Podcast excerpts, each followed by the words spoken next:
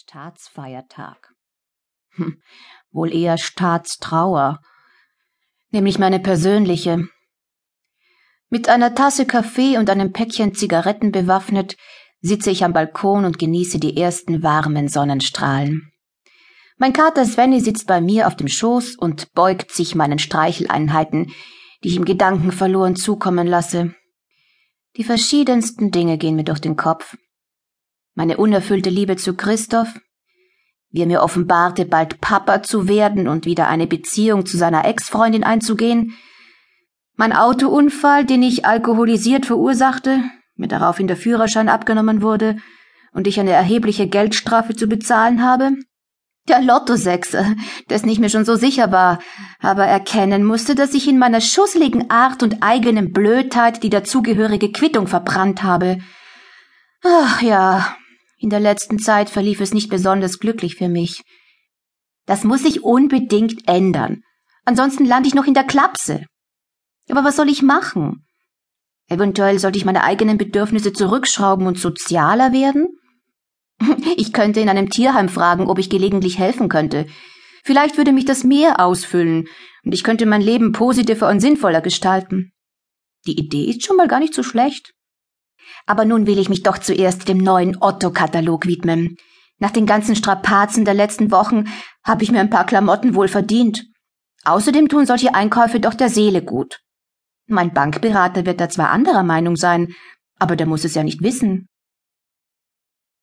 Dienstag, 2. Mai. Dieser verdammte Wecker. Dabei befand ich mich gerade noch in der schönsten Traumwelt. Da war nämlich ich schwanger und ich war Christophs Freundin und wir waren glücklich. Und nicht das doofe Blondie namens Sophie. Die hat da gar nicht existiert. Aber leider habe ich jetzt keine Zeit mehr, meinen Träumen noch länger nachzuhängen, denn ich muss in die Arbeit. Ja, selbst der schönste Krankenstand hat einmal ein Ende. Ich trau mich kaum in die Arbeit. Höchstwahrscheinlich erwartet mich der Anschiss meines Lebens. Aber den Kopf abreißen kann mir keiner, das hoffe ich zumindest. Ich erreiche meinen Arbeitsplatz wie gewöhnlich zehn Minuten zu spät. Wenigstens kann ich das jetzt auf den zu spät kommenden Linienbus schieben. Doch da erwartet mich auch schon mein Chef. Guten Morgen, Nicole. Schön, dass du dich auch mal wieder blicken lässt. Ähm, guten Morgen, Chef. Wenn du gleich mal mit in mein Büro kommen würdest? Oje, das kann nichts Gutes heißen. Aber mit dem habe ich ja schon gerechnet. Nur leider war ich zu blöde, mir eine gute Ausrede einfallen zu lassen. Jetzt kann ich nur noch darauf hoffen, bewusstlos umzukippen oder doch noch eine spontane Eingebung zu erhalten. Nicole, du kannst dir wahrscheinlich denken, warum ich dich in mein Büro gebeten habe. Mit großen Augen sieht mich mein Chef an und erwartet eine Antwort von mir. Doch was soll ich sagen? Am besten erst mal gar nichts. Nein? Dann will ich dir mal auf die Sprünge helfen. Du bist einen Monat im Krankenstand und gehst dann gleich in zwei Wochen Urlaub über. Hältst du dieses Verhalten denn für richtig? An was bist du überhaupt erkrankt? Was hat dir eigentlich gefehlt? Jedenfalls kann es nicht so schlimm gewesen sein, beziehungsweise rechtfertigt es keinen vierwöchigen Krankenstand, wenn du dich abends in Bars herumgetrieben hast. Oh, da hat er wohl oder übel recht, mein Chef. Aber das werde ich natürlich nie und nimmer zugeben.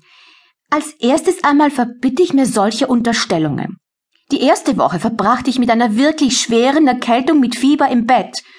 Dann bin ich dummerchen die Treppe runtergefallen und habe mir, wie ich Ihnen auch mitgeteilt habe, den Daumen gebrochen. Mein Arzt meinte, bei einem solch komplizierten Bruch dürfte ich die ganze Hand so wenig wie nur möglich belasten oder gar bewegen. An dem Abend, als ich sie getroffen habe, hat meine beste Freundin Geburtstag gefeiert. Höflichkeitshalber bin ich halt kurz in die Bar, um ihr zu gratulieren. Sie sehen, das Ganze ist ein dummes Missverständnis. Und meinen Urlaub habe ich nur wahrgenommen, weil ich auf meinen kleinen Bruder aufpassen musste, da meine Eltern verreisten. Sonst hätte ich natürlich den Urlaub sausen lassen und wäre zur Arbeit erschienen. Sagen Sie, Nicole, ist Ihr Bruder nicht schon zwanzig Jahre alt? Ja schon, aber er kann trotzdem nicht alleine zu Hause bleiben. Die Gründe dafür kann ich Ihnen leider nicht verraten. Äh, private Angelegenheiten, Sie verstehen. Mein Chef betrachtet mich skeptisch. Na gut, Nicole. Dann geh wieder an deine Arbeit. Puh, da hab ich mich ja gerade noch mal so rausgeredet.